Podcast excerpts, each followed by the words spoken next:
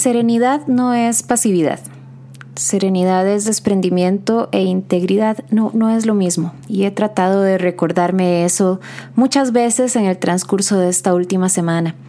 Una persona tiene serenidad cuando se reconcilia con sus propias limitaciones, cuando encuentra coherencia entre lo que piensa y la forma en la que se proyecta en el mundo.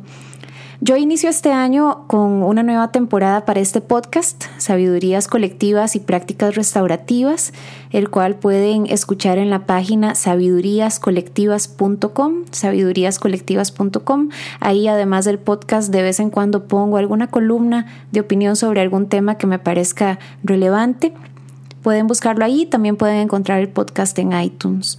Em, esta tercera temporada va a ser de 20 episodios que vamos a dedicar a reflexionar sobre dos temas que se complementan, esta ciencia social emergente de las prácticas restaurativas, cómo construir ese capital social y que tiene que ver con el segundo tema, la sabiduría colectiva que surge cuando generamos espacios seguros para que todos y todas puedan ser escuchados y atendidos. Esa firme convicción de que si establecemos un espacio seguro en que todos y cada uno puedan expresarse de una manera respetuosa, cosas grandes pueden surgir y podemos crecer y avanzar como comunidades y como humanidad. Quise iniciar este capítulo con la famosa oración de la serenidad como una guía. Esta oración se ha dado a conocer principalmente por su uso en grupos de 12 pasos em, y de alcohólicos anónimos en particular, aunque de lo que estuve buscando no se sabe bien de dónde surgió. En 1941, en una página de obituarios del New York Herald Tribune, había un texto que decía, Madre, que Dios me conceda la serenidad para aceptar las cosas que no puedo cambiar, el valor para cambiar las cosas que puedo y la sabiduría para reconocer la diferencia. Adiós. Así decía el texto. Eh, hay algunas formas diferentes en las que se dice la oración e inclusive luego el texto se desarrolla más, especialmente en grupos de 12 pasos, después de decir, dame la serenidad para aceptar lo que no puedo cambiar, valor para cambiar lo que sí, sabiduría para conocer la diferencia, continúa con otra reflexión más profunda pero me gustó esto que encontré. Emma Bombeck, una columnista popular, también por ahí de esos años, hizo la siguiente propuesta.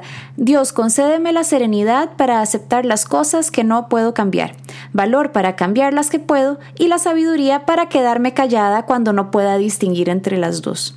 Esa me gustó mucho. Y alguien le sugirió, bueno, y también la sabiduría para quedarme callado aun cuando sepa que tengo razón.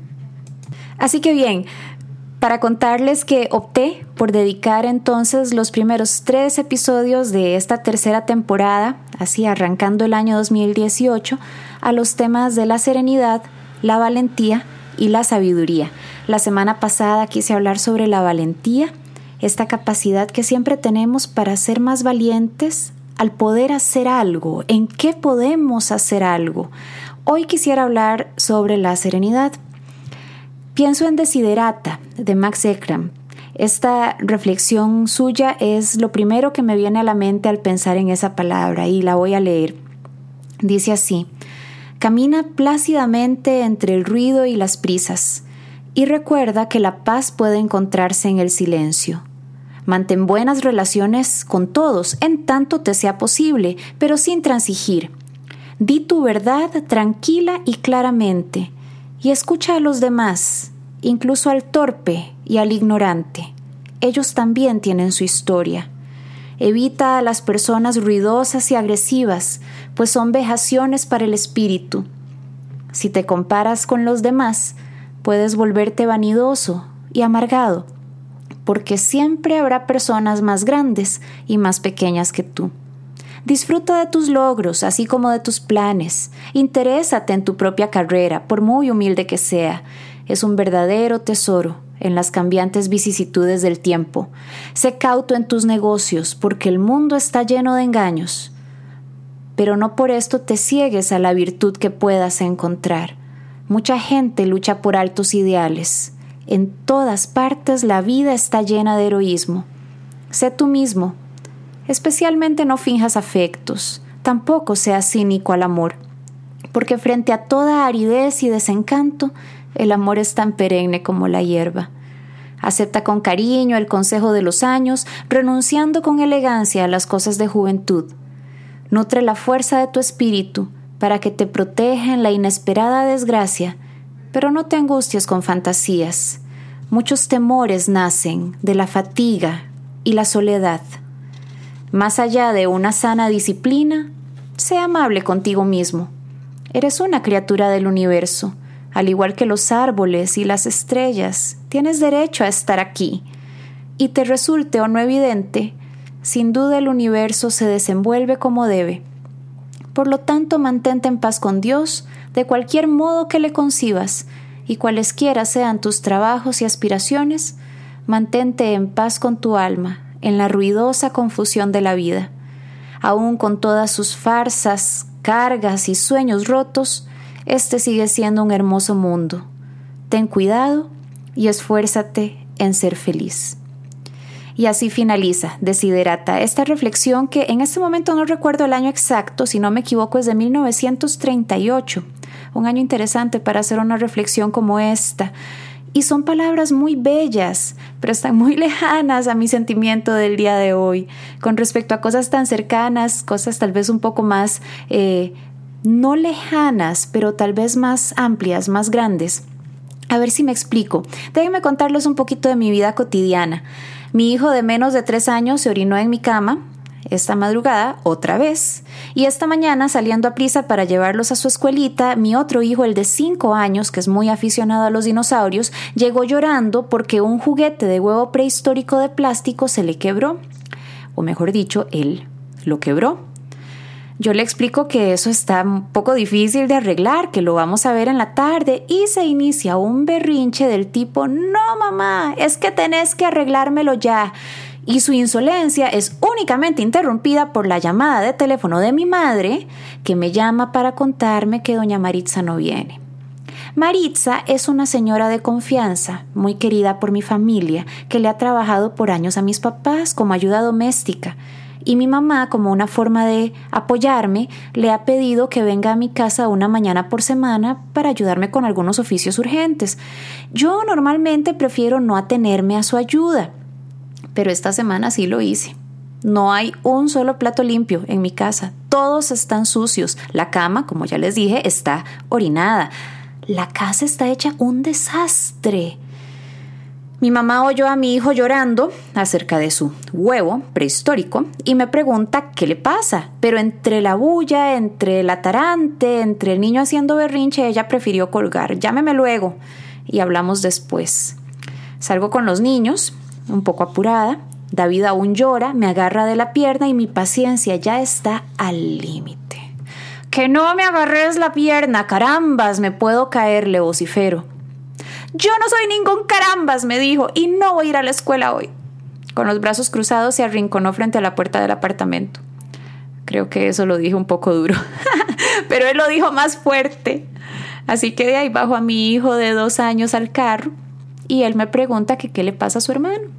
Yo trato como de medio explicarle. ¿Y vos estás enojada, mamá? me preguntó un poco temeroso. Oh, serenidad, George Costanza, el querido personaje de Seinfeld, gritaba aturdido Serenity now, que en español significaría serenidad ahora, cuando se sentía sofocado. Y es la imagen viva de un oxímoron.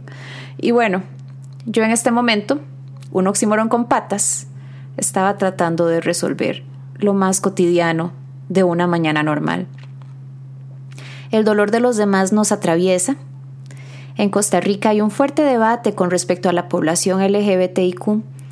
Desde las guías de educación sexual que promulgó el Ministerio de Educación, las cuales promueven un enfoque de no discriminación, hasta la opinión consultiva a la Corte Interamericana de Derechos Humanos sobre la identificación registral de personas transexuales, sobre el acceso al matrimonio civil también por parte de parejas del mismo sexo, hay un debate que continúa. Yo mi opinión al respecto de estos temas la he expresado en algunos artículos anteriores que están aquí mismo en esta página. La respuesta de las personas, que es lo que más me preocupa, ha sido explosiva y volátil. Hay un psicólogo y teólogo Milton Rosales, quien publicó un video donde expresa su preocupación con respecto a un candidato presidencial particular que está haciendo de este tema su bandera y está movilizando las pasiones religiosas de las personas que claramente le darán sus votos porque sienten que él representa su fe. Y me parece que eso es sumamente preocupante, donde el artículo 136 del Código Electoral de Costa Rica establece que no se debe aludir a motivos religiosos o a las creencias de las personas para que se adhieran o aparten de algún partido. Esta campaña ya está rayando en lo anticonstitucional. El video de Don Milton fue reproducido medio millón de veces, fue compartido más de 10.000 veces en Facebook. Don Milton fue contundente en sus argumentos, pero en todo momento ecuánime y respetuoso. La respuesta de sus detractores fue apasionada, el video fue censurado y Facebook se lo quitó. Curiosamente, las personas que se oponen a la resolución de la Corte Interamericana o a las guías de educación sexual, la cual, por cierto, el día de hoy fue apareció en el periódico La Nación, que fue denunciada por siete municipios costarricenses encabezados por la municipalidad de Esparza por oponerse a nuestra cultura cristiana y de buenas costumbres, y bajo esa argumentación y atribuyendo ciertos textos de las guías eh, quieren bloquearlas. Yo debo confesar que sentí que me iba a dar colitis cuando vi la noticia esta mañana. Estas personas que se oponen a estas guías o a la resolución de la Corte me han expresado que temen que se reprima su libertad de culto, que ahora a ellos los discriminan diciéndoles homofóbicos e intolerantes, que no es justo que se les catalogue así, mi respuesta, pues ha sido que yo me opongo firmemente a que se les censure, siempre y cuando las ideas se expresen con respeto. Sam Harris, eh, este neurocientífico que habla acerca de que la batalla es entre las ideas, no entre las personas, no es personal, pero permitamos que las ideas se expresen y que se defiendan por su propio mérito y valor. Yo siempre defenderé que una persona hable de sus convicciones, que se refiera a su texto sagrado, siempre y cuando no se guíe por la imposición o por el irrespeto o no atente contra la integridad de otras personas. Mis amigos con esta inquietud siento yo que no han quedado del todo satisfechos con mi respuesta, pero yo no me quedo tranquila con la idea de que en este momento no es a ellos a quienes se les están censurando videos o enviando amenazas soeces se le ha enviado mensajes a Milton Rosales diciéndole insultos que francamente no puedo repetir aquí. Se le ha enviado al infierno, se le han deseado los más groseros y vulgares ultrajes, y no ha sido solo a él. A una querida amiga mía también. Y por otro lado, Ana Elena Chacón, la vicepresidenta de la República, a la cual no conozco, pero que me he vuelto muy familiarizada con su nombre, ha estado recibiendo insultos y amenazas, ella y su hija. Estas amenazas no se alejan de este tono sangriento, guerrillero, militante. Las redes sociales se han convertido en trincheras y el disque fervor religioso está justificando una violencia verbal que me tiene aterrorizada. Si tan solo es que se quedara solo en las redes sociales, pero trasciende de ahí de las redes sociales al insulto en las calles, del insulto en las calles a la agresión personal. Una querida amiga mía trabaja en la Universidad Bíblica Latinoamericana, la cual apoya a sectores sociales, incluyendo a la población LGBTIQ. Ella es comunicadora en esta institución y ella dice que las amenazas que están recibiendo de personas en supuesta defensa de la Biblia y del pueblo de Dios son escalofriantes. Aparentemente, teologías que se alejen de las ortodoxas, como lo es la teología de la liberación o teologías de corte más social, tampoco son bienvenidas. Muchos tenemos miedo.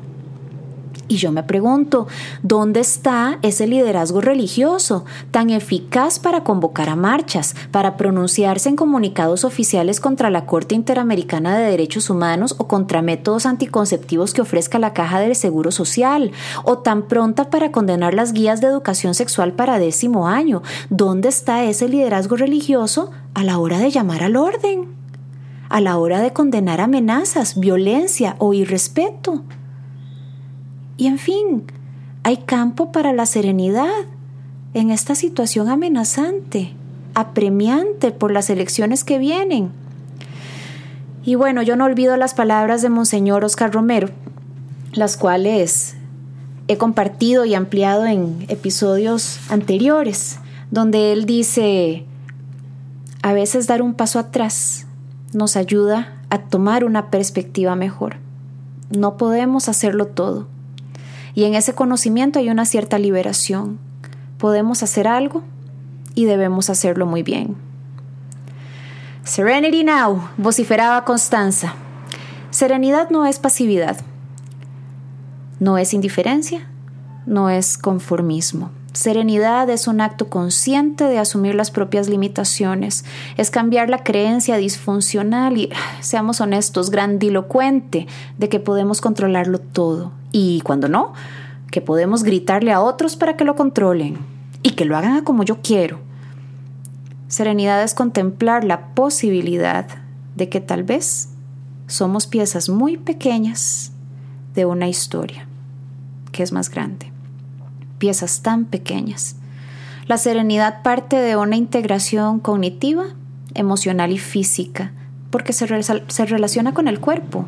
No les digo que vi una noticia en La Nación y casi me da colitis. Se relaciona con la respiración, con encontrar el propio centro, con aprender a sentirnos a nosotros mismos. El antídoto contra la radicalización de ideologías es fortalecer el yo, porque la radicalización ideológica se basa en una masificación de los grupos, en una histeria colectiva, que no es lo mismo que una sabiduría colectiva. Si fortalecemos el yo de las personas, su individualidad, su capacidad para la autonomía, para la reflexión, para la empatía y el amor, esto atraviesa esa oportunidad que tenemos para detenernos, autorregularnos y pensar.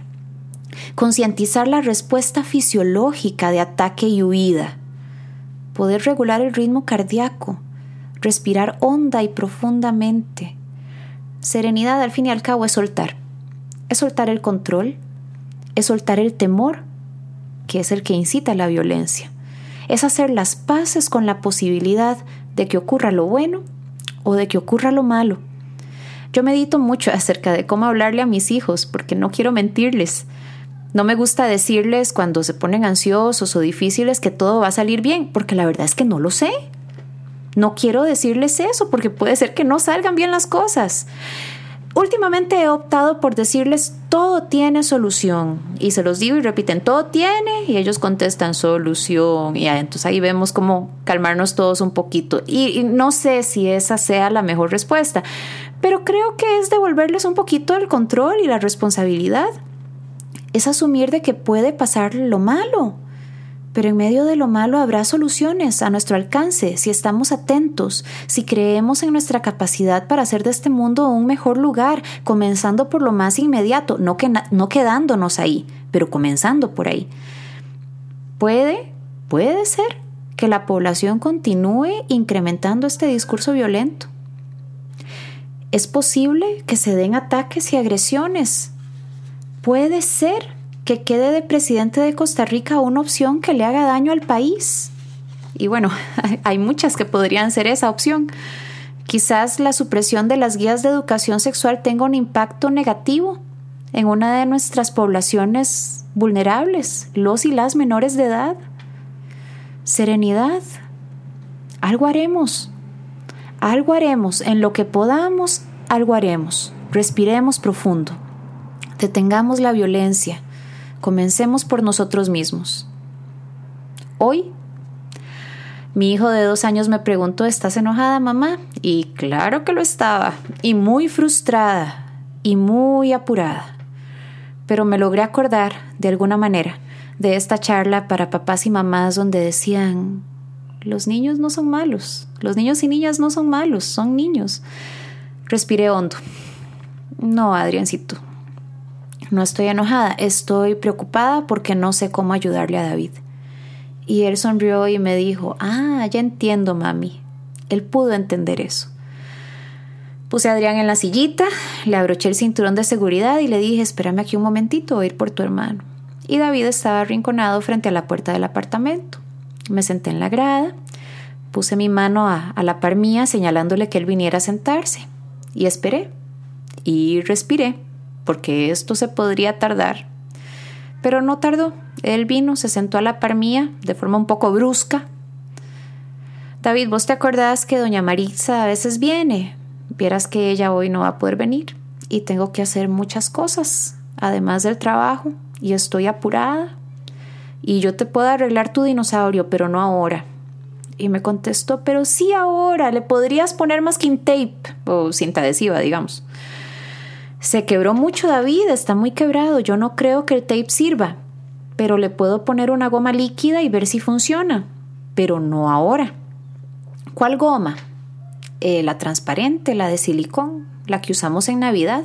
Ya había captado su interés, ya lo tenía, ya habíamos dejado de ser adversarios. Le dije un poquito acerca de cómo pensaba pegarlo y le pregunté si ya nos podíamos ir. Y él calladito asintió con la cabeza, se montó al carro, los dejé en la escuelita, calculé el par de horas de trabajo extra para la noche para compensar por pues por los imprevistos del día.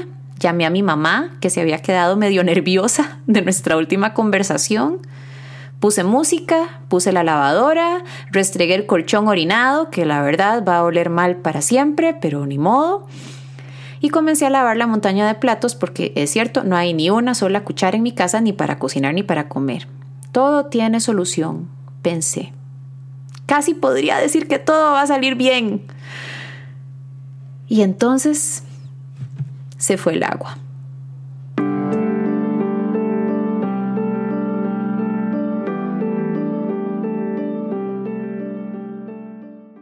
Muchas gracias por acompañarme en este episodio. Eh, nos vemos la próxima semana y si les parece que algo de lo que se dijo aquí es valioso, que valga la pena recomendarlo, les eh, invito a compartir el sitio web sabiduríascolectivas.com. Que estemos bien y hablaremos sobre sabiduría la próxima semana.